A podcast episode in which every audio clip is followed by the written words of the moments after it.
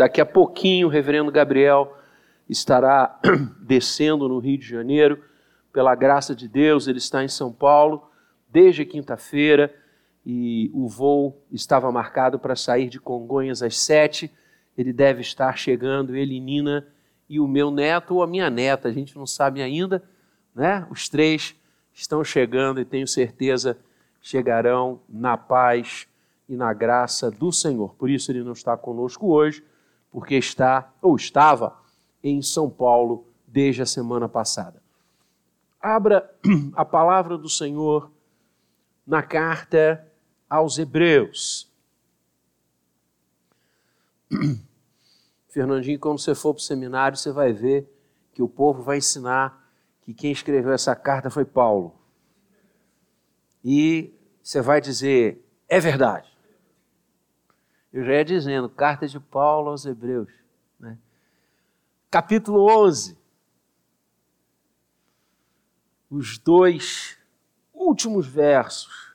Verso 39, verso 40.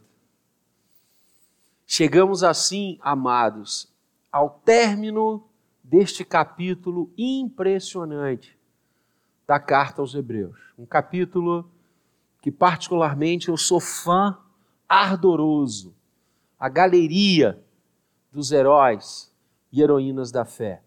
E nós caminhamos por alguns domingos nesse capítulo 11. Estamos já nos aproximando do fim dessa epístola. Não vamos terminá-la em 2022 mesmo.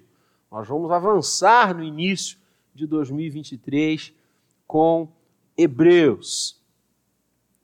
Graças a Deus por isso. Mas nesse capítulo 11, de forma específica, nós nos debruçamos por alguns domingos. E nós passamos por homens e mulheres que de fato impactaram a história, mudaram o rumo dos acontecimentos, porque creram, porque se colocaram nas mãos de Deus. E nós fomos passando por tantos heróis e heroínas bíblicas. E foi muito gostoso. Né? A mim, quero dizer, a igreja que edificou demais. Como eu cresci, não só ao rememorar e ao reestudar a vida dos personagens bíblicos que coube a mim trazer aqui do púlpito, mas também na fala do reverendo Gabriel, na fala do reverendo Maurício, como eu aprendi dos homens e mulheres que ousaram crer e se entregaram ao Senhor. E o autor termina esse capítulo, lembremos-nos que esta divisão de capítulos, de versículos, ela vem da Idade Média. Ela não foi escrita originalmente, a palavra, nem o Antigo, quanto mais o Novo, com essas divisões. Essas divisões elas são didáticas. E graças a Deus por elas, porque a gente pode localizar rapidamente o versículo, a passagem, o texto que nós estamos procurando. Mas os autores bíblicos, eles escreveram no fôlego. Eles escreveram sem divisões. E você percebe nitidamente nesses dois versículos que nós vamos ler e estudar nessa noite ao mesmo tempo que eles enfecham o capítulo 11, eles abrem a perspectiva do capítulo 12, que é também de ler de joelhos, como toda a carta aos Hebreus, como toda a Bíblia. Então, convido você a, a lermos o verso 39 e o verso 40, e você não fecha a Bíblia, deixa ela aberta, porque a gente vai voltar várias vezes a esses grandes versículos. Ora, Todos estes que obtiveram bom testemunho por sua fé, não obtiveram, contudo, a concretização da promessa, por haver Deus provido coisa superior a nosso respeito, para que eles, sem nós, não fossem aperfeiçoados. Que coisa espetacular! O tema da minha mensagem nessa noite é um binômio que perpassa todo todo o conjunto da revelação de Deus do Gênesis ao Apocalipse. E esses dois versículos eles sintetizam esse binômio. Ou seja, já agora ainda não. Já agora ainda não. Reparem o que, que o autor está dizendo após fazer essa caminhada, esse voo pelo Antigo Testamento. Porque os heróis que ele traz, as heroínas que ele traz, são todos do Antigo Testamento. O Novo Testamento está se formando. Os novos heróis, as novas heroínas da fé estão ali, contemporâneos do autor desse texto. Como esse capítulo 11 poderia e poderá ser condensado pelos heróis e heroínas da fé que caminharam na igreja primitiva, que caminharam na igreja dos pais, que caminharam na igreja dos heróis da doutrina, que caminharam na história da igreja medieval, que caminharam na reforma, que caminharam na época dos grandes descobrimentos, que caminharam na igreja que eclode a partir das grandes revoluções da sociedade, notadamente na Europa, da igreja da era dos missionários, da igreja de hoje. Quantos heróis e heroínas de Deus nós podemos encaixar nesta galeria de Hebreus 11? Homens e mulheres que obtiveram bom testemunho por sua fé. E o termo aqui no grego, algumas versões inclusive trazem esta força da expressão do texto. O que o autor está dizendo é que estes homens, estas irmãs, que viveram pela fé, que confiaram no Senhor, que se entregaram a Ele. E eu me lembro que eu, eu trouxe a, a forma incrível e linda que o autor fala destes, por meio da fé, subjugaram reinos, praticaram a justiça, obtiveram promessas, fecharam a boca de leões, extinguiram a violência do fogo, escaparam ao fio da espada, da fraqueza tiraram força, fizeram-se poderosos em guerra, puseram em fuga exércitos de estrangeiros, mulheres receberam pela ressurreição os seus mortos. Alguns foram torturados, não aceitando seu resgate para obterem superior ressurreição.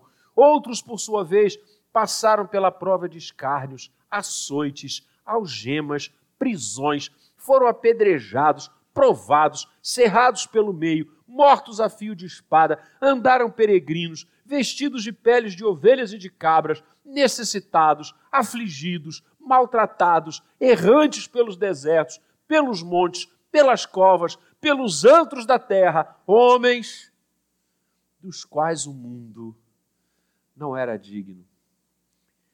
Estes obtiveram confirmação.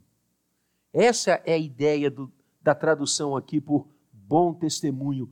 Obtiveram confirmação de Deus. É como se o Senhor tivesse homologado a vida dessas pessoas. Essa é a força de expressão aqui. Deus homologou, Deus concordou, Deus se honrou com a vida deles. Viveram pela fé, desafiaram a história, os tronos e o mundo, porque creram no Todo-Poderoso. Eles obtiveram o aceite de Deus a confirmação, o seu bom testemunho por meio da sua fé. É o já agora. Eles viveram durante as suas vidas, durante o seu tempo, já viveram as promessas benditas do Senhor, já experimentaram a comunhão com Deus, já naqueles momentos, o já agora, no tempo de nossas vidas, no tempo de suas vidas, eles receberam graça, misericórdia, carinho do Senhor, presença de Deus no seu viver, já usufruíram da comunhão maravilhosa com o Santo, o Santo dos Santos. Já entraram nas suas câmaras, já viveram. Falamos aqui de Enoque, que viveu tanto com Deus, que Deus o tomou para si. Ele já viveu, já agora, ele experimentou esta dimensão verdadeira, real, concreta, palpável das promessas realizadas pelo Deus eterno. Tal qual eu e você. Tal qual eu e você. O que o Senhor espera de nós é que nós nos é, juntemos a esses personagens maravilhosos que aqui são descritos. O que o Senhor deseja para dar bom testemunho da nossa vida, para homologar a nossa caminhada, é que nós venhamos a ombrear estes homens e mulheres do passado. E o que poderemos dizer? Nossa, quantos, como eu disse, compõem essa galeria? Eu creio que o autor aqui deu start em Hebreus 11. É como o livro de Atos, que não termina. Sim, nós hoje devemos nos enquadrar nessa galeria. Essa galeria tem que ter lugar para a gente. Essa galeria de homens e mulheres dos quais o mundo não era digno, eu e você temos que estar lá, para que Deus já agora certifique a nossa caminhada. A certificação dos céus, já agora. Já agora, a gente é desafiado a caminhar com o Senhor. Como Abraão, outro personagem que nós conversamos aqui, quando Deus chega aquele homem que morava em Ur dos caldeus, depois mudou-se para Arã com seu pai, com sua esposa, com seu sobrinho. O chamado vem no coração daquele homem: sai da tua terra, sai da tua parentela, vem para a terra que eu te mostrarei. E Abraão creu. Eu falei hoje de manhã, é, é, é, a minha devocional hoje de manhã cedo foi em Gênesis 12, quando o Senhor chama Abraão, quando ele se verga diante do Todo-Poderoso, e a partir dele, o Senhor constitui a, a linha áurea para a chegada de Jesus. De tal maneira que Abraão passa a ser o pai de todos os que creem. Que coisa linda! Já agora, Abraão testemunhou durante a sua vida as coisas de Deus. O Senhor falava ao coração dele. O Senhor o exortava, o Senhor o conduzia. O Senhor mostrava dia a dia qual era o seu querer na vida de Abraão. E assim, com todos esses personagens perfilados aqui e falados deste púlpito, já agora, as bênçãos de Deus se realizam já agora. Nós podemos experimentá-las concretamente, já agora. O Senhor se faz um conosco, principalmente nós, e nós temos um diferencial a mais enorme de todos esses personagens veterotestamentários, porque eles sonharam com o dia de Jesus. Como o próprio Senhor afirmou, Abraão viu o meu dia e se alegrou nele. Eles foram salvos olhando para frente, eles foram salvos crendo na promessa, justificados pela fé que o Senhor levantaria da semente da mulher aquele que esmagaria a cabeça da serpente. E eles viveram crendo nisso. Jó, um dos livros mais antigos das Escrituras, Jó vai dizer: Eu sei que o meu redentor vive e que ele se levantará sobre a terra. Olha a bênção que nós temos, irmãos. Nós sabemos que o já agora da promessa salvífica do Senhor aconteceu. E se esses homens e mulheres da galeria de Hebreus 11 foram salvos olhando para frente, nós somos salvos olhando para trás, olhando para a cruz, olhando para o Gólgota, olhando para aquele que se deu, que verteu seu sangue, que derramou a sua vida e a ressurgiu, a ressuscitou, a retomou no terceiro dia. Nós sabemos que o já agora aconteceu na noite de Belém, na manjedoura, no ministério do Senhor, o Logos encarnado, a palavra que se fez carne. Ah! Eu diria que a gente sai na frente. Nosso nome tem que estar nessa galeria. Já agora.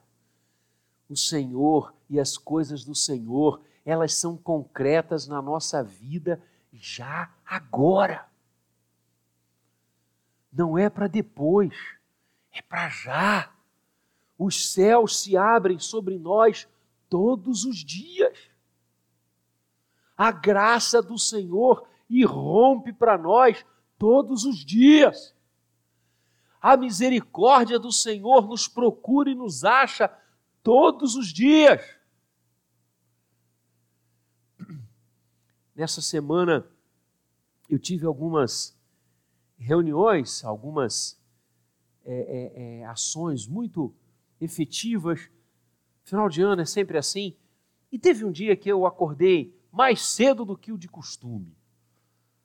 É, e não consegui dormir de novo, estava com muita coisa na cabeça, no coração para fazer. E eu resolvi antecipar a minha devocional. E o dia ainda estava escuro. E aí eu fiz uma ponte com o seminário. seminário a gente tinha que, às vezes, acordar muito cedo, às vezes nem dormia, varado em cima dos livros, principalmente nas semanas de provas. E aí o dia começou a chegar, e eu não fui para Lamentações 3, 22. Porque sempre que isso acontece comigo, eu me lembro que as misericórdias do Senhor se renovam a cada manhã para cada um de nós. Mas nessa madrugada, meu coração foi para o Salmo 23. Lembra do final do Salmo 23? Dá para projetar aí, Will? A gente, esse salmo é lindo, né? A gente conhece o versículo 1 que a gente não esquece, né? Qual é o versículo 1? O Senhor é meu pastor. Alguém não conhece esse salmo? Você já percebeu que esse texto é o mais conhecido, talvez, de toda a Escritura? Ele é falado dentro dos arraiais da igreja, fora dos arraiais da igreja. Outro dia, eu estava com um grupo de professores e eu ensaiei e falei a primeira parte. Todos eles completaram. Todo mundo conhece esse versículo. Mas eu quero dizer para você, se você ainda não sabe, talvez você esteja nos visitando, que todos os versículos deste salmo são dignos de serem decorados. Não apenas o primeiro. Olha o que diz o último versículo. Joga lá. Bondade e misericórdia, lê comigo. Me seguirão todos os dias da minha vida e habitarei na casa do Senhor para todo sempre. Repara, Reverendo Maurício,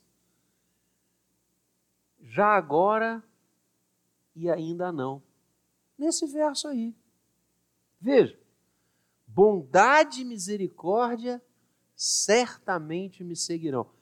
A tradução está perfeita mas o termo e o texto no hebraico é muito mais forte do que está traduzido aí.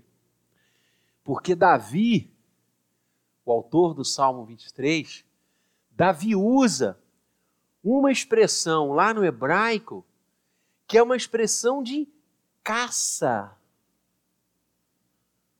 Esse versículo é mais ou menos assim a bondade e a misericórdia daquele que é o meu pastor, olha que lindo, a bondade e a misericórdia de Deus me caçarão, virão atrás de mim, não me darão sossego. A bondade e a misericórdia de Deus vão me seguir em qualquer circunstância, em qualquer momento, em qualquer lugar que eu esteja. O Senhor vai me caçar com a sua bondade, com a sua misericórdia, e Deus não falha, por isso a bondade e a misericórdia certamente me alcançarão. Nossa, que coisa linda.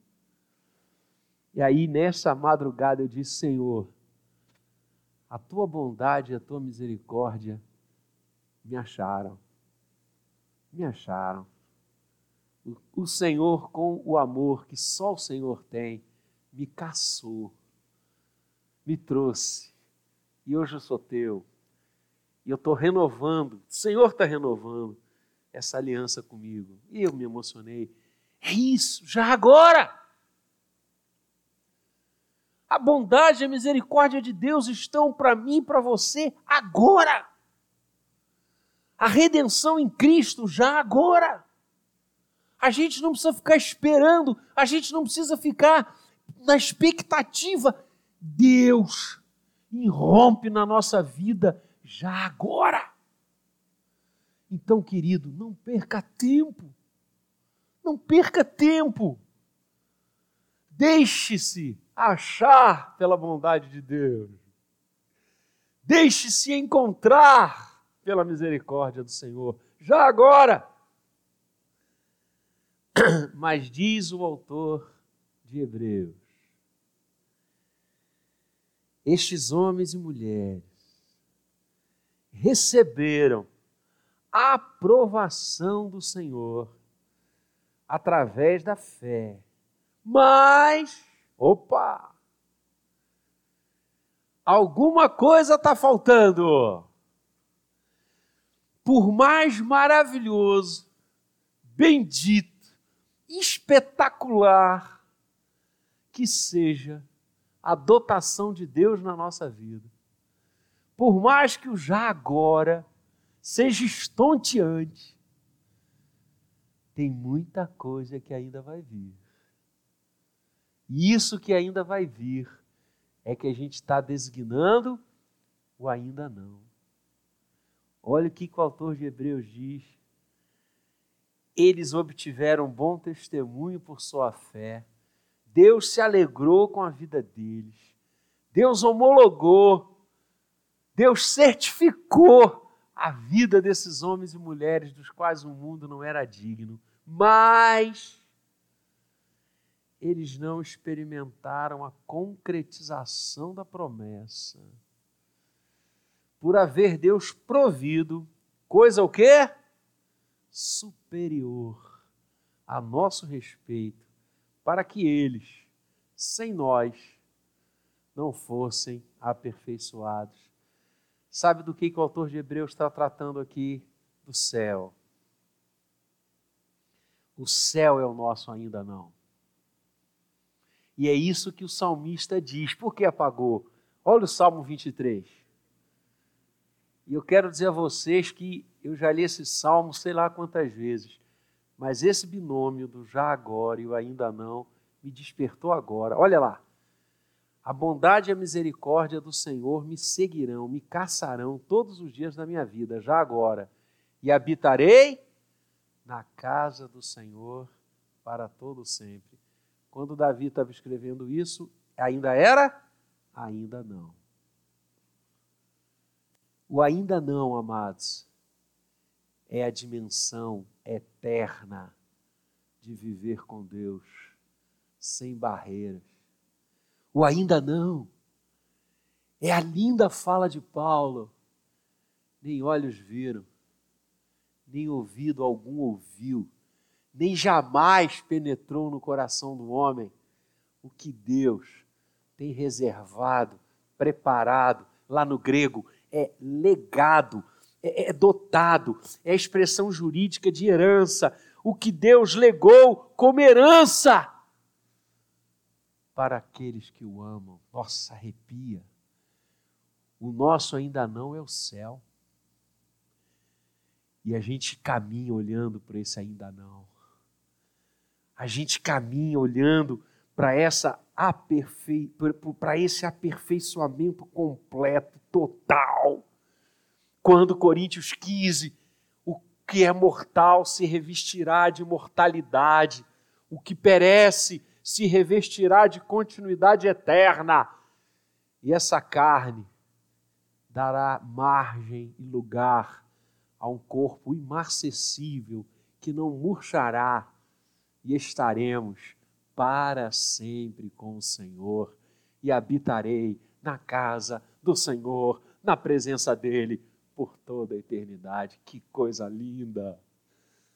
É esse ainda não que faz com que os nossos olhos não se fixem ou se percam nas coisas dessa vida. Eu acho lindo um hino, e está aí a dica para o grupo de louvor: um hino que a gente canta, Sou peregrino aqui. Nós somos peregrinos porque nós estamos na dimensão do ainda não. A gente almeja aquele dia venturoso que o Senhor nos receberá, ou que ele voltará. E o presbítero Vladimir lia, junto com Carol, o texto que fala da segunda vinda do Senhor. É o ainda não. Nós ansiamos. Como é que a Bíblia termina, queridos?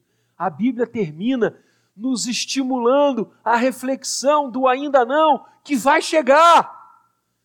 O último verso da Bíblia é a bênção, e se você ler antes da bênção, e não poderia ser diferente, claro que Deus terminaria a sua mensagem nos abençoando, porque Deus é Deus de bênção, já agora e muito mais no futuro que vai chegar. Mas se você ler antes da bênção, a Bíblia termina com um clamor do povo de Deus, numa expressão linda, Maranata, que significa ora vem. Maranata, ora vem, Senhor Jesus. Olha que lindo. Aquele que dá testemunho destas coisas diz: certamente venho sem demora. É a promessa. Ainda não.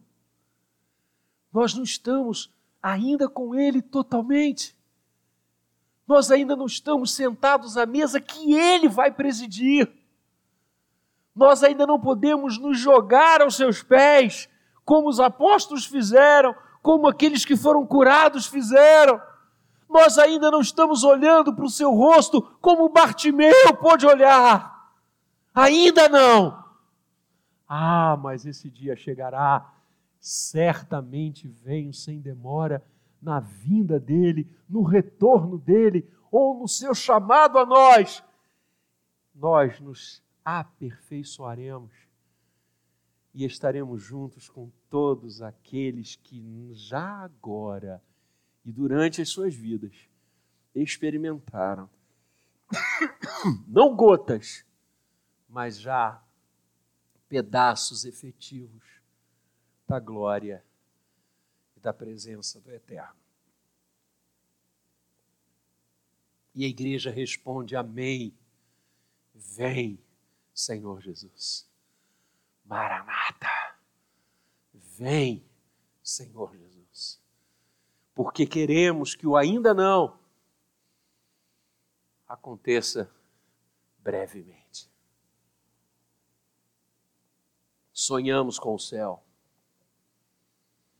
Se você não sonha com o céu, algo muito estranho está acontecendo com você. Que a nossa pátria é lá. Não é aqui. A gente está aqui para cuidar, para honrar a Deus na nossa vida. Mas somos forasteiros aqui.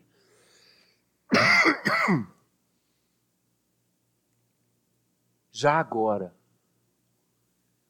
o amor de Deus nos circunda. Já agora, experimentamos essa caminhada maravilhosa com o Senhor. mas ainda não alcançamos o que ele prometeu para nós. E é mais do que estonteante. Novamente, como Paulo disse, jamais penetrou em qualquer coração humano o que Deus tem preparado para aqueles que o amam. É nessa esperança que a gente vive. É nessa certeza que nós caminhamos. É nessa expectativa venturosa que estaremos para sempre com o Senhor, que nós tangemos a nossa vida. Já agora, e olhando para o ainda não. O já agora mas na expectativa do que vai se realizar. Quando o sol perderá toda a sua função, porque a glória do Senhor brilhará sobre nós. Já agora, nós experimentamos o seu consolo, a sua admoestação a sua presença ao nosso lado, mesmo quando enfrentamos os vales escuros da morte, já agora.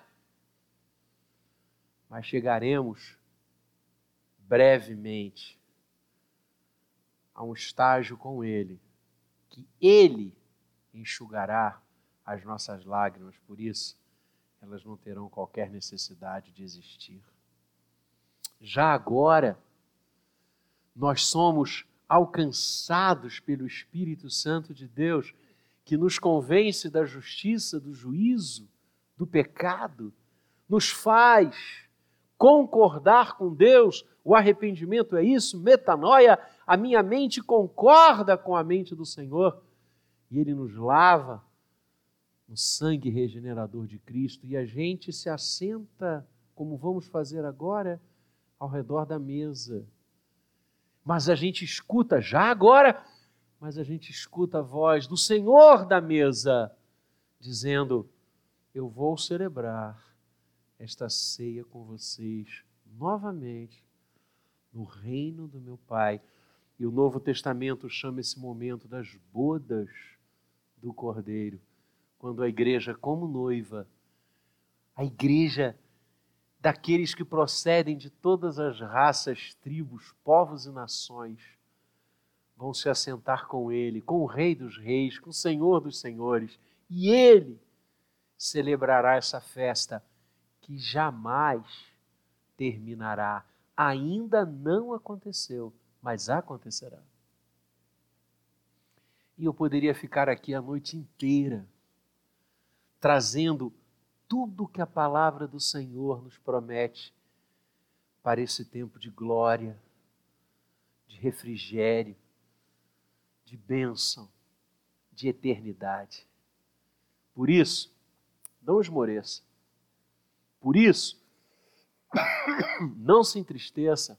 Por isso, não se deixe abater. Porque os percalços deste mundo não são sombra, nem palha do que o Senhor tem para nós, da glória que nos está reservada. Não troque a sua bênção da primogenitura por um prato de lentilhas. Não se iguale aos porcos que brigam para receber e comer coisas podres e estragadas. Não. Não chafurde na lama, o seu lugar não é ali. O seu lugar é com os príncipes do povo do Senhor. No ainda não, que já começa a se realizar no coração daquele que crê já agora. Olhe para frente. Caminhe com o Senhor. Renove a sua vida. Volta como Pedro fez. Se prostre diante dele e diga: Senhor, eu quero passar a eternidade contigo. Eu sempre imagino, e eu termino, pensando naquele homem dono de muitas propriedades, que foi amado pelo Senhor Jesus. Ele se aproximou de Cristo. Ele veio ao encontro do Senhor. E ele faz a pergunta, não de um milhão de dólares, mas a pergunta que não tem preço: Senhor, que farei para herdar a vida eterna? Vida eterna, ainda não. E o Senhor, fitando-o, o amou, diz o texto. E Jesus lança sobre ele a segunda parte do Decálogo, a segunda parte dos Dez Mandamentos. Como a gente já disse aqui N vezes, os Dez Mandamentos, Êxodo 20, são divididos em duas partes. A primeira, os quatro primeiros mandamentos, são aqueles que balizam a nossa vida com Deus. E os seis últimos balizam a nossa vida com o próximo. Jesus cita para aquele moço, para aquele homem rico, muito rico, os seis últimos, aqueles que instrumentalizam a vida ética, a vida social. E a resposta daquele homem foi: tudo isso tenho observado desde a minha mocidade. E o Senhor não retruca. O que nos leva a crer que realmente a vida ética, moral daquele homem era ilibada. Já agora, ele estava cumprindo os mandamentos do Senhor, mas o seu coração ainda não estava rendido ao Rei dos Reis. Porque Jesus toca na ferida, ele toca de forma ainda que tergiversa nos quatro primeiros, quando ele diz: A palavra não diz para não ter outros deuses diante de mim, o dinheiro é um Deus na sua vida. A palavra não diz que você não deve ter forma de quem eu sou, adorar ídolos. O dinheiro é um ídolo para você. Olha, Vende tudo que você tem. Distribui tudo que você tem. E segue-me. E diz o texto que aquele homem se retirou, com o coração entristecido, porque era dono de muitas propriedades. Alguém sabe o nome dele? Alguém o conhece? Alguém prega sobre ele? Alguém dá o nome dele a filhos? Mas eu conheço Pedro, eu conheço Tiago, eu conheço André, eu conheço Paulo, eu conheço Lucas, eu conheço Tito, eu conheço Filemão, eu conheço esses homens que, diferente daquele, deixaram tudo.